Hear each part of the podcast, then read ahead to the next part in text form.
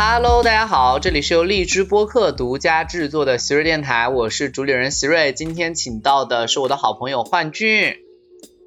Hello，大家好，我终于做客席瑞的电台了，等了好久啊，怎么才邀请我？我没有，我说一下啊，我就说一下，就解释一下，其实我们电台刚录制开始，就有很多朋友想你过来，我也说过你，因为我一直在电台里面嘲笑你的普通话，但 但是你说今时不同往日，现在的我有在进步了。真的进步很多，因为我当时你知道吗？我当时去普考普通话资格证，结果我的普通话没有达到二甲。天呐，那我到底是什么？我是二二什么？二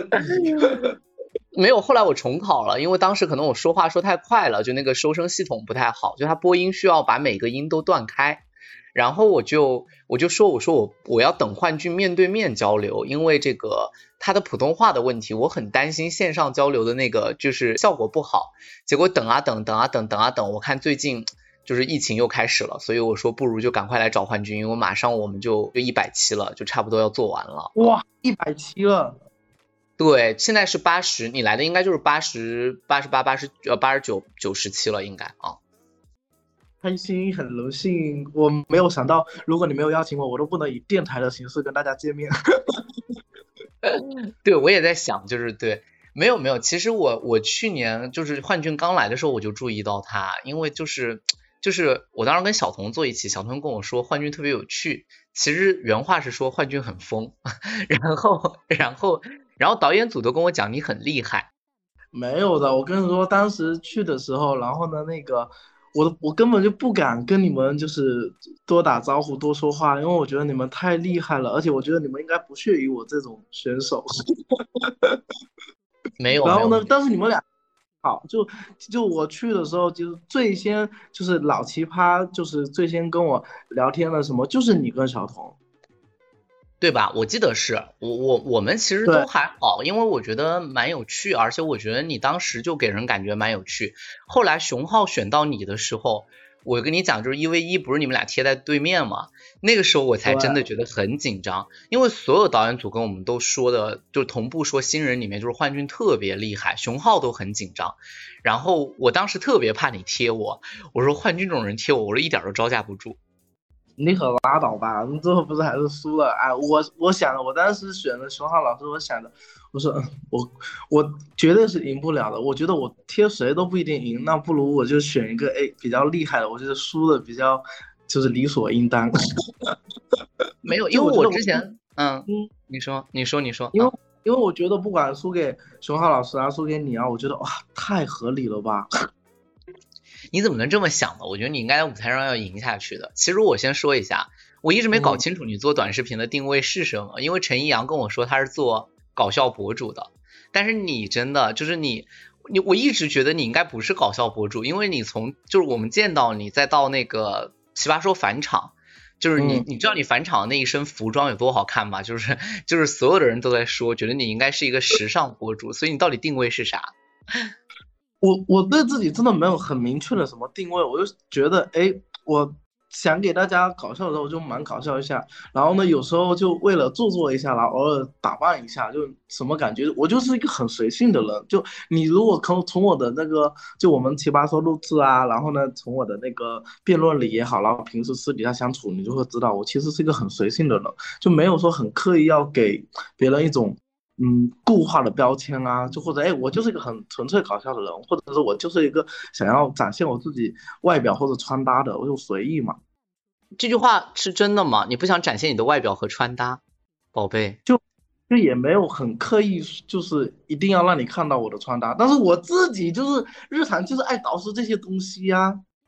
就对呀、啊，我觉得就是很少有搞笑的同时还就是形象上这么注重的人。就还真的是，真的是。其实我当时和房小彤是对你的穿搭感兴趣，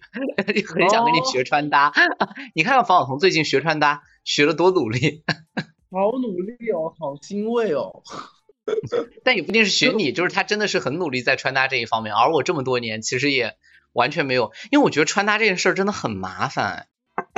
对，因为我我有跟他认真聊过这个东西，然后呢，后来我看他的朋友圈啊，或者偶尔微博更新啊，我就觉得他哎开始认真了，就是感觉他现在虽然可能还没有完全找到自己的风格，但是他在努力这件事情了，我觉得哇，好欣慰。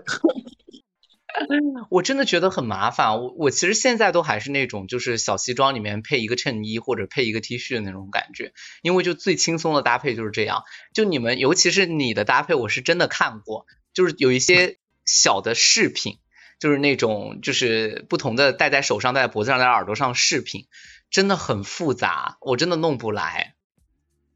对吧？因为我啊，我平时我平时这。也是当就是算我自己工作内容的一部分嘛，还有一部分也就是我自己确实就是喜好，因为我从很小的时候我就爱就是捯饬这些有的没的，然后有以前很小的时候就是衣服少的时候，我还会拿就是哥哥或者是就是那种爸爸的衣服，就稍微大一点的，然后自己去搭在家里。哦，看来这个事情真是真是很早就开始了。我我觉得吧，所有不愿意打扮有个最核心因素是我很懒。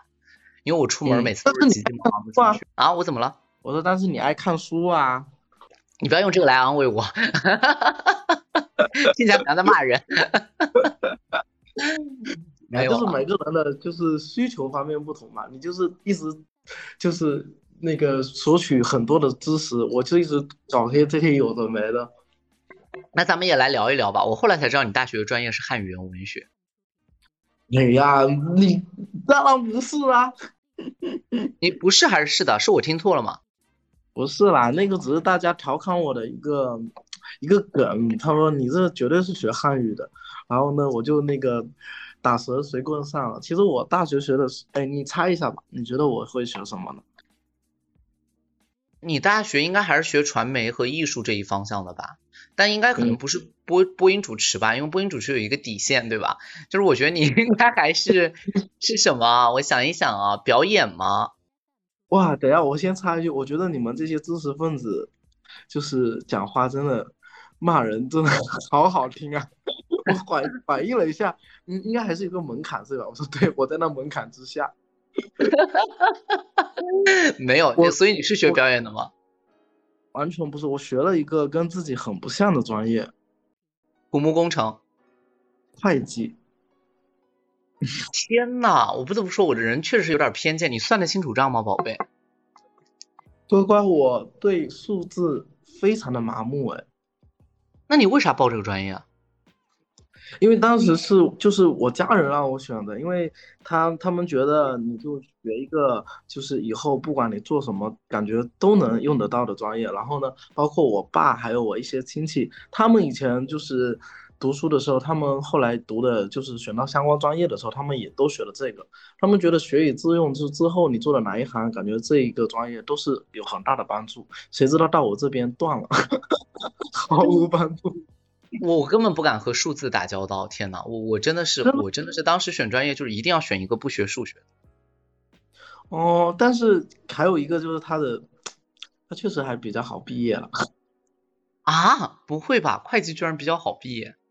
对啊，他其实相对于别的学科来讲比较好毕业，就很多人会跟你一样觉得我是学艺术相关的或者媒体相关的，但 感觉差好多。没有，主要是你给人的形象上把控上都都还挺好的，因为你后面又去做自媒体，那你是什么时候开始做自媒体？我做自媒体应该就是，哎，也就是参加奇葩说的前一小段时间开始做的自媒体，后来就参加了奇葩说，因为当时也是机缘巧合，然后呢。我认身边有一些自媒体的朋友，然后他们他们觉得我很适合自媒体，他们觉得，哎，你这个你就在自媒体就在网络上应该能得到一部分的人的喜欢。对，我想说，哎，所谓就尝试一下吧，就当然也没有做的很好，就是哎，就随意就做一做，然后呢，确实有得到了一部分的人喜欢，还蛮开心的。因为我觉得，哎，我我是谁啊？我凭什么别人有有什么好值得别人喜欢的？你很有趣啊。我是真的很想跟你玩，但是因为确实很少见到你，对，然后就是陈一阳占据了你的绝大部分时间啊。陈一阳，我觉得就是陈一阳，来，我们介绍一下陈一阳，就是我们前几期播客的一个电台的一个嘉宾。嘉宾啊，那为什么我跟他的关系会如此的亲密呢？因为我们两个 就是臭味相投，就是我们喜欢平时喜欢玩的东西啊，然后一些话题啊什么的，然后这个是比较臭味相投的。还有就是我们两个确实也没什么朋友，然后我们两个属于友谊之间的互相取暖，两个人也都比较闲。我这里必须要说一句，就是为什么我要提反复 Q 到陈阳，因为幻俊和陈阳关系特别好，就是所有朋友圈，呃，陈阳和幻俊的朋友圈，其实就是内容除了喝酒，然后就只剩下他们两个相互聊天的一些记录、截屏和他们在朋友圈的互骂。我们俩要是待在一块呢，我们的朋友圈就是我们两个的合照；要没待在一块呢，就是我们两个打视频的截屏或者就是的截屏。对，然后就是非常好笑，就是他们两个之前就是还只是远程互动，后来有段时间幻俊去成都出差，然后后应该是回不去厦门了，因为厦门就有点疫情嘛，然后就就直接和陈意阳同居在一起，虽然同在一个屋檐下，他们俩可以做到白天完全见不上面啊。我们俩，我们俩真的是相爱相杀，就我住在他家的时候啊。然后我们就会说，哎，我们就是待在一起时间有点太久，因为那段时间疫情回不去，我待在他家待了还蛮久的，可能半个多月吧。然后呢，然后我就说我们两个真的有点太腻了，就是两个人待在一起太久了。他说好，那我们尽量少见面。我说好，然后我们就在他家各自一个房间。那如果他要去客厅的时候，他就会说我要去客厅喽，你别出来。我说好。然后我在客厅的时候，他就说你好了吗？我要出来了。然后我就会回房间。你们俩真的有够好笑，真的有够好笑啊！对，然后就以这种方式相处，还能处的，就是这么开心。我不懂我们两个，感觉是真的没什么朋友。没有，说明就是确实是臭味相投。主要是陈阳很好玩，就是上次我把他就是叫过来录电台，其实也是想问他做自媒体的一些心得，以及平常怎么在做这个事情。然后他的回答就是，我觉得最后简化成四个字就是没有心得。然后我大概问了他半个小时，问不开。那一场播客的音频质量也不太很好，但是不是因为我们没见到面，是因为我约他在我们家吃火锅。我本来准备聊完了吃火锅，聊到一半儿。我实在觉得有点不知道往哪聊了，我就开始把火锅煮起来了。那一天的那个播客里面全是那个火锅的锅碗瓢盆的声音。对，然后陈意阳录完之后，就是我刚关完这个录音，大概就是就是录完之后，然后陈意阳非常好玩，陈意阳说一句：“是不是没有见过像我一样毫无内容的嘉宾？” 然后我，然后我又不好意思说，我一般情况下我都会说没有很好，因为我是一个鼓励型的人。但是那天我真的有点咬咬牙说。嗯，没事儿，就是播客这个事情不一定非要提供内容，有可能提供一种就是氛围，你觉得呢？我觉得可以把就是席瑞老师，因为包括席瑞还有其他的一些，就是我们在奇葩说的一些前辈老师，我觉得他们的包容度是特别高的，就他们接受各种各样的。也有可能是因为辩论的关系，然后你们对不同的性格啊、观点啊，然后看法呀，然后你们都有极大的包容和理解。但是我觉得可以让你，就是但就陈阳和你聊成这样，我就觉得我完全能感受到，因为我平时跟他聊天就是这样的。因为我们可能有时候，我们有一次两个人没出门玩，从凌晨的十二点开始聊天，聊到早上七点，我们没有聊出任何一个有价值或者是同一个话题的东西，就是各聊各的，但是硬聊聊到了早上七点。就真的是聊个氛围，这个倒很正常，确实还蛮好玩的。没有，我叫你来也是比较好奇，你当时做自媒体，原 来还因为你来奇葩说，我以为你已经是个老自媒体人了，我没有想到你是来奇葩说前不久才开始做的。后来你你刚来奇葩说，我就去关注了你的那个就是抖音嘛，这个也可以提，大家也可以在抖音上关注幻俊啊。对对对，反反正蛮好玩的啊，都挺好的呀，我觉得数据还挺好的。就怎么说呢？因为我其实如如果就自媒体，因为我算比较晚进入自媒体嘛，那因为就是嗯呃网络时代呀，或者是各种各样的，它变化非常快，然后它会有一套自己的就是那种呃规律也好那个，但是我其实是不太适合规律性的东西的。对，因为我比较随性。对我比较随性，我可能不太适合规律性的东西，但可能是我有平时想。传达的一些东西，或者是想到的一些内容啊，可能确实也不是非常适合当下的网络环境。然后，所以呢，我其实自己也不是特别，就是包括到现在，我都我经常就跟我的同事讲，我说，哎，我觉得就是，就网络领域、自媒体领域，我觉得我还是弄不明白。我说，我想，我想，如果我弄明白了呢，至少应该不是现在这个状态。但是你现在不是应该来说是有公司的，但是其实你还是，我看，其实我也感觉到，就是你还是比较随性，就是我发一条什么，也不是刻意追热点，或者也没有照着规律，就是还是以自己开心为主。对对对，就包括我们。其实就是我们自媒体，你肯定也知道，我们有流量密码嘛，就是我们当然平时开玩笑说，哎，有个流量密码，最近这个什么，你如果掌握住了，你就会有好的流量。但是，对，但是大多数其实我本人是不感冒的，我觉得没有去。但我可能去完成这个内容以后，确实会得到一些流量，但是我自己就不是很感冒的时候，我就没有那个劲，没有那个劲呢，我就是我就会不太愿意去做了。了解。那你现在的创作灵感主要来源于什么呢？其实就是我的日常，就是我的日，因为我的日常是非常荒唐的，非常热闹，这我倒能感觉到啊。对，我也很爱给自己找事情做，就像昨天，昨天万圣节嘛，嗯，万圣节，然后呢，我就说，哎，又是一年的万圣节，然后我一定要很认真，我不能输，但甚至没有人愿意跟我比。但是万圣节别人都在扮妖怪，你们知道昨天幻俊扮的是什么？你看看他微博也知道，就是他昨天扮的是宁采臣，就是，因为我觉得我昨天就是一整个惊诧，因为我准备昨天晚上找他说昨天要过万圣节，然后我昨天才想起来，我就没想到，因为我身边所有的朋友都在扮鬼，只有你在扮人，等着鬼来找你。因为我想着，哎，就扮一些就是反其道而行，扮一些他们想不到的东西。然后，但我会对这件这些事情呢，就会特就会特别认真，我就很奇怪，这其实不属于，就属于我日常娱乐范围的东西，然后我就会很认真的对待，导致我昨天晚上背的那个宁采臣的那个背篓，背了一个晚上，我今天肩膀都痛死了。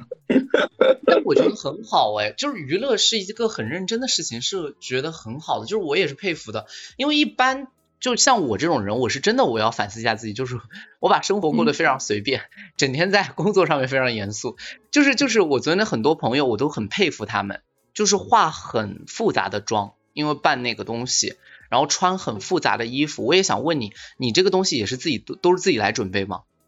对啊，都就包括就是他的那个背篓啊什么的。对啊，他的背篓啊，然后呢，甚至他还有一个单肩包，就他的单品我都会想的很好，包括要搭什么袜子跟鞋子会跟他全身比较搭配，我都会想的很好。就我还蛮愿意把精力放在就是丰富自己的生活娱乐方向的，因为我觉得如果我是想当一个娱乐泛娱乐类的自媒体的话，我首先我要足够能丰富自己跟娱乐自己，然后再慢慢去感染别人，因为我不希望我是一个就你们可能在。呃，包括节目上也好啊，或者是一些相关自己的短视频、微博也好啊，看到我哎，觉得这个人有趣，我是希望是你哎，真实认识我这个人的时候，你觉得哎，这个人他就本身是有趣的。确实，我觉得这个观点很有价值。确实，因为我们我我就觉得我最近其实很多自媒体都没更新了，因为我确实我的生活就是每天都很固定。也不能说固定吧，其实挺随机的，但是做的事儿就那几个，所以我已经很少没拍很多东西，或者拍就是要说点啥，不然就很少起拍。不过我觉得你这个观点是对的，确实，就我觉得奇葩说的人哈，出来之后有一个非常大的特质，就是他在舞台上怎样，他的生活中一般就还是怎样，就是他不是那种你在他的自媒体上觉得啊他好有趣，然后一见面怎么他是这种人，就是你生活就是这样的人啊。对，因为就是。在自媒体这一两年很盛行的时代，很多人就是都往这自媒体的这个行业里面拥挤着。然后呢，他们会因为我们前面说的流量密码也好，或者是把它当成一份工作也好，然后去传输自己想要的。就比如说，你想做一个搞笑博主，你就是非常生硬的去搞笑，然后让自己变得很尬。那其实你不是这样的人的时候，我觉得这个虽然说是工作都有压力跟负担，但是我觉得这个不是一个非常正面或者是可持续发展的东西。了解啊，我觉得这个想法还挺好的。我后来也是越来越喜欢你的原因，是因为你不是从奇葩说淘汰之后嘛，然后我们也关注了微博，然后我觉得哇，这个人的微博也太真实了，就是什么有的也敢聊，然后一天发好多条，然后我觉得哇，他太有趣了。但是席瑞，你自己在做自媒体的时候，因为我我看你的那些，包括小红书啊什么的，你都是。输出类型就是价值输出类型的。那你你平时在做这些的时候，你都是按照就是网友的需求，然后你可能哎感觉这网友这这阵子有特别多人需要这个方面的解答，然后你就会去出一期类似这样子的回答给大家，对不对？不是。我是，那你我是我是非常简单，就是除了抖音，抖音我现在因为是它在商业化，所以它就它就是这种，像小红书，嗯，就是我想起来了，我最近读了什么书就拍一个，我也没管同学们喜不喜欢这本书，我也没管它就是我它的更新频率，我的小红书已经大概有一个月没有拍一条新的了。那我就是我觉得像你嗯，其实你跟我的本质就差不多，我们都是在建立自我价值，而不是在被需求的输出价值。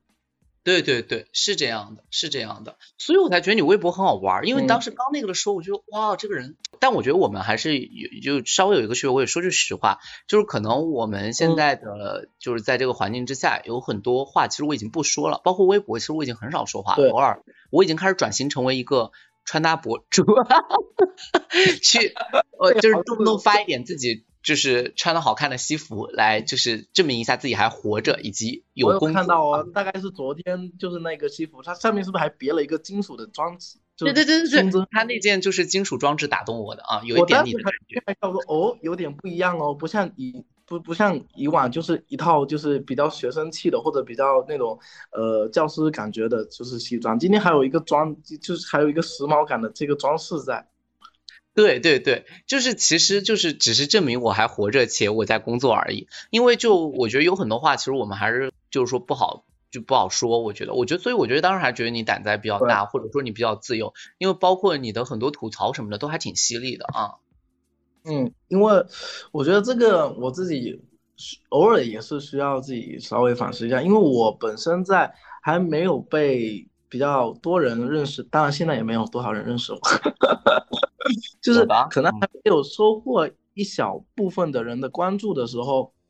我可能是更放荡不羁的一个人。但是我慢慢觉得，如果开始有一小部分人关注你的时候，还是尽量的我们去传达一些呃。娱乐，但是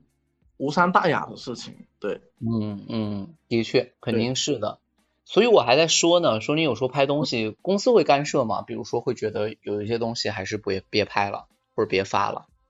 他们会在这个就是这个自媒体领域的这些规则里面，尽量不要让我就是去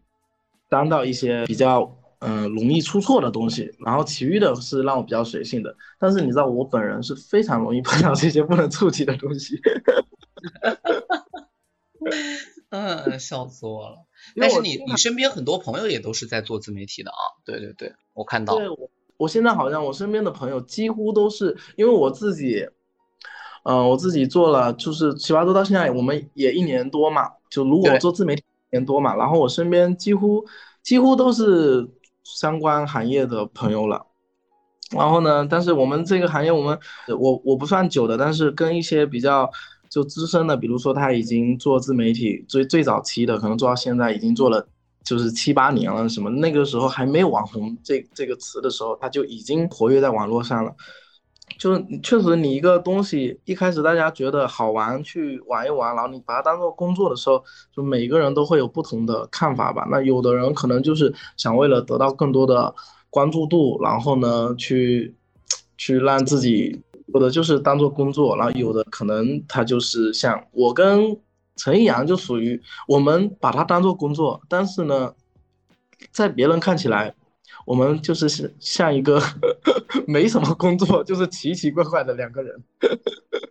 哎，这倒也是，我跟陈一阳真聊过，也杨洋也是跟我说说，其实他没有太多压力，他也没有想过什么来源，就是他也是生活向为主，然后他觉得，呃，就是早他说他经历过一个阶段，就是掉粉丝的阶段，然后当时压力特别大，后来就觉得没啥，就正常工作呗，嗯，对，因为。嗯，我始终希望我自己，因为我一开始比较单纯的认为，像比如说我们后来就是这几年的抖音已经占据了就是自媒体的主流市场的时候，但我一开始觉得抖音就是很随手的记录你生活特别好，或者你跟朋友特别好笑的时候，或者自己特别好笑的事情，然后呢，后来我慢慢觉得它越来越商业化以后，然后呢，就就就变得不是这样。但是我自己还是希望，哎，我自己就是以这种方式去去经营。包括我跟杨洋，我们陈阳，然后我在成都的时候，我跟他待在一起，然后我们可能出门或者聊天，平时突然讲到好笑的，我们两个可能在大街上，我们有一次两个人在泰国里聊着聊着，然后呢，突然觉得一个东西很好笑，我们就会立马站起来拍。然后拍完就发就好了，我们不会刻意的为了今天说的，哎，我们更新一下，然后呢去想半天，就绞尽脑汁的想。确实，我觉得有些灵感就是很随机的啊，很随性的，所以你们拍出来那个感觉也很真实，这种感觉没法替代。我现在也是，我虽然我发现有个问题，就是我越做自媒体，我越不喜欢刷自媒体，因为就，是因为因我也是啊，我以前可能刚开始刷抖音还没有做自媒体的时候，我觉得哇，好好笑，怎么什么人都有哇，好奇怪，变得。现在觉得，就现在可能就是变得有一种职职业病跟压迫感。刷到一个哇，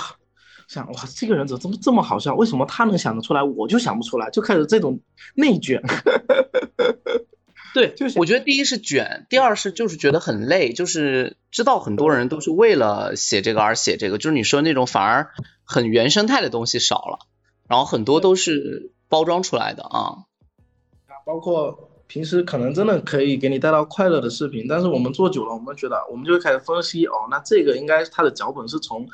哪里开始写的，然后呢，就是是怎么样，到底它是演出来的还是真实的，然后我们都会去分析。那我觉得这个就是剥夺了快乐的同时，但是这也是你做这一份工作久了，就是必须会得到和经历的东西。对，是，所以就是。就是我觉得还是不懂是快乐的基础，懂了一个行业之后就很难再从中获得快乐。懵懂都是快乐的，就我觉得你懂得懂得特别多，而且包括你，我们之前在奇葩说的时候，你的每轮发言啊什么的，我觉得啊，你感觉把什么事情都聊的就很透彻、很明白。那这样子的话，是不是快乐会减少？因为我是一个特别肤浅的人。可能遇到一个事情，或者是像我们辩题都比较接近生活的一些辩题的时候，我只会有一些当时当下的第一反应。我觉得，哎，这个事情就该怎么样怎怎么样，我就包括我自己现实生活中也一样。那如果遇到那些事情，我不会特别像你们一样特别深的去考虑背后的事情啊什么的。就是我觉得我特别肤浅，但是这个对我来讲，像我的肤浅相对会给我的压力小一点。那如果像你们这样子的话，是不是就是？跟别人相处啊，或者是处理一些事情上面，你们是不是会压力会比我们更大一些？呃，会，嗯，这个这个问题还挺，就昨天我才跟秋阳聊到过这个事儿，就是我们现在做语言表达做到这个程度以来，发现有一个最大的问题，就是我心里面会习惯性的去分析别人的话语结构和对话习惯。但，哎，其实我。有一阵子，可能也是录完节目以后，我有就就是说这个节目会改变人嘛。那为什么呃，我们从奇葩说第一季，后来到了现在以后，有很多选手可能一开始像我一样，后来慢慢的开始想要表达东西，开始想要什么，这个就是节目改变了人。那我其实真的有一阵子，我也就是感觉被卷入当中，我也想要就是希望我能就是像你们一样，我可能我一定达不到你们就是那种。水准，但是我想说，哎，我也尽量去剖析一些问题，传达给大家。但是我觉得，啊，那有点不像我自己了。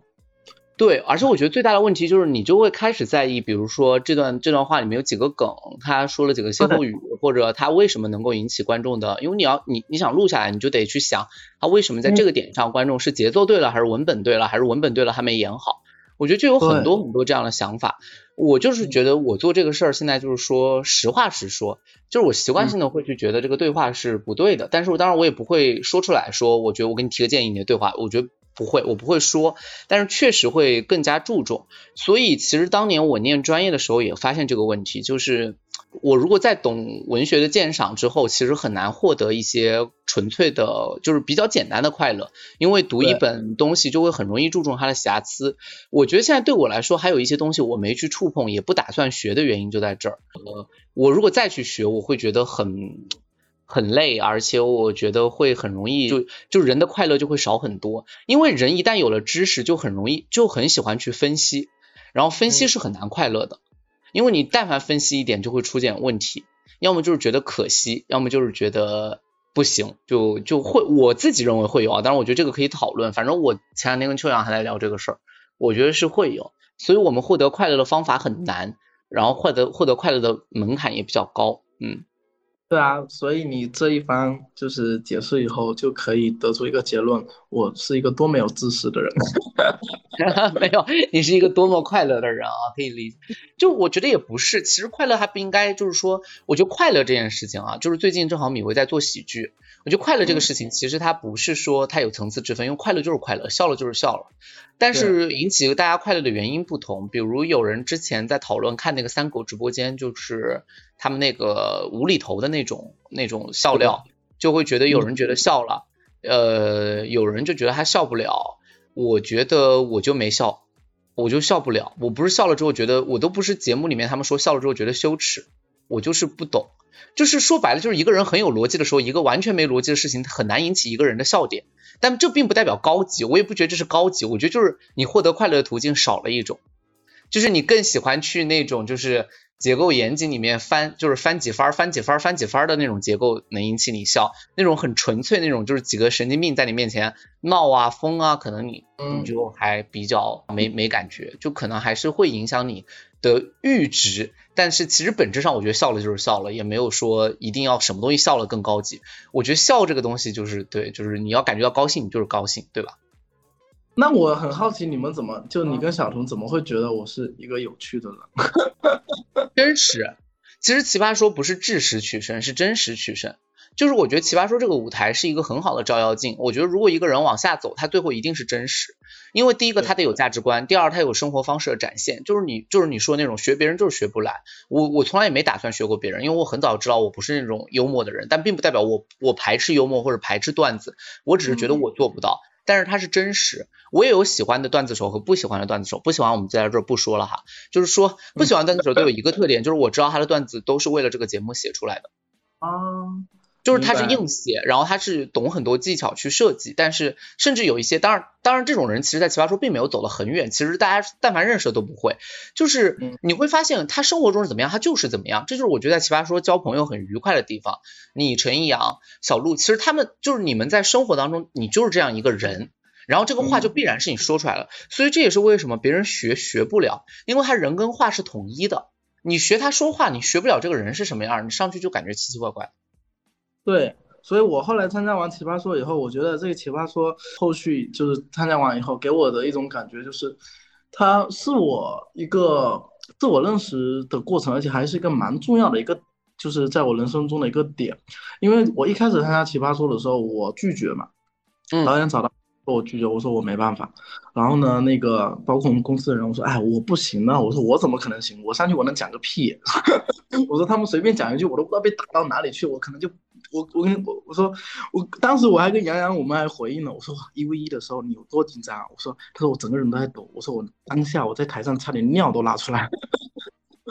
杨洋是真的在抖，我看到了啊。对啊，我真的好紧张。但是后来结束以后，我就是自我认识的一个过程，我发现其实我还是可确实可以按照我自己的方式，然后呢也是比较贴近贴近真实的自我，然后呢去展现一些东西，然后并且这些东西是有人。能懂得欣赏的，所以我觉得，哎，好像多少找了找到了一点自己的东西和自己可以输出的一点价值。了解，对，其实其实就是这样。最后观众信不信你说话，不见得话说的有多好，而是觉得是不是应该由你来说出这番话。嗯，对，我觉得，我觉得什么人说什么样的话，就是我觉得这个这个真的就是，就比如说，如果我跟你。我们在同同个局，然后呢，如果你讲了一些我讲的话，大家会可能会对你大跌眼镜。那如果我不大跌眼镜，大家会觉得被吓到啊。对对，说啊，席瑞怎么了？发生什么事了？但是我讲出这些话呢，他们说啊，正常。他说这种话就是他，如果这种话被这换句讲出来，他说那就是日常。嗯。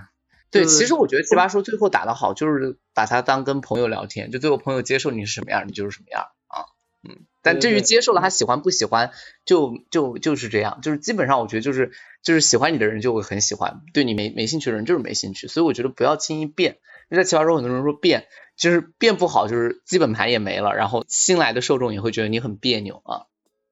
就变这个东西吧，我有想过，我想说，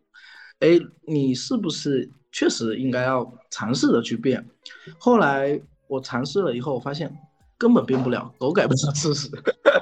就是变不了，这个我们都尝试过，我觉得就是变不了，就是有点有点没办法。对，对我就是这，包括像这种竞技类型的，像这种奇葩说什么，他给到你一个观点，给到你一个话题的时候，就每个人他对这个话题一定都会有自己的第一反应和第一想法。我觉得这个东西是很难改变的，就是完全是属于你自己的东西。对。就所以我就建议，就是大家来了之后就该是什么样就是什么样。这是今年这么多人都还在参加海选，然后来问我，我给的最多的一个建议，就是他们就说啊，那会不会太那个了？我说没有，就是人生很难有舒适区，你能找到已经很不错了，居然还要跳出来，就是你是不是有病？你还我很早之前给你发微信，我说徐瑞老师，你能教我？你我说徐瑞老师。那个，然后呢？我说那个要请教你事情，然后你说什么事情？我说到底怎么打辩论啊？我当时问你这个问题，我想说，哎，我是不是需要开始就是去学习你们所谓比较正统的辩论方式或者一些辩论技巧了？然后后来呢，我问你，同时也也也有跟别人讨论过。后来我觉得，哎，那不是我的东西。我觉得我如果把那些东西讲出来了，首先我。这个人没有办法，就不一定得到所有人的喜欢和买单。就之前喜欢我的人，会让他们感觉会有错愕感，而且我即使学习了，我也没有办法表现得很好。那我就想说，哎，那我还是按照我自己的方式来吧。就即使我就是在这个技巧上没有进步，但是我还能保持我自己给别人原有的一种感觉，我觉得这个还不错。是我当时怎么回应你的？我就是说不要学，对吧？就之类的话吧，就做自己之类的话。对对对，是是是，就是很多人觉得这句话是我很敷衍，但其实是我很真诚，就是真的是不要学。对啊，因为后来就是我就是这一季嘛，第八季开始了，然后呢，那个节目组可能也有找，就是找找到其他的一些达人什么的，然后刚好有找到我认识的，他们就给我发，他说啊，他说你比较有经验，我说我完全没有哦。然后呢，他说你。你就是就让我大概跟他讲一下怎么样？我说你就我说我觉得就做自己吧，不管是导演面试，或者是答辩题，还有这个辩论的这个稿子，我说你就完全按照自己想法来，你是什么样人你就怎么写。然后呢，我就确实因为我也只能这样跟别人讲，因为我只懂这些，你让我别的教你什么，我自己根本就不懂，因为我自己还就懵懵懂懂的。然后呢，啊，对，然后别人会觉得你很敷衍。我跟他，嗯，他确实觉得我敷衍。然后呢，他立马就是去 B 站看了黄志忠老师打辩论，那他会死的很惨。对，而且但是他是属于也是像我这样子，就是比较嗯奇奇怪怪的。然后，但是我不懂为什么他就立马去 B 站开始学黄志忠老师，就是呃教学打辩论。然后我说完了，我说倒霉玩意，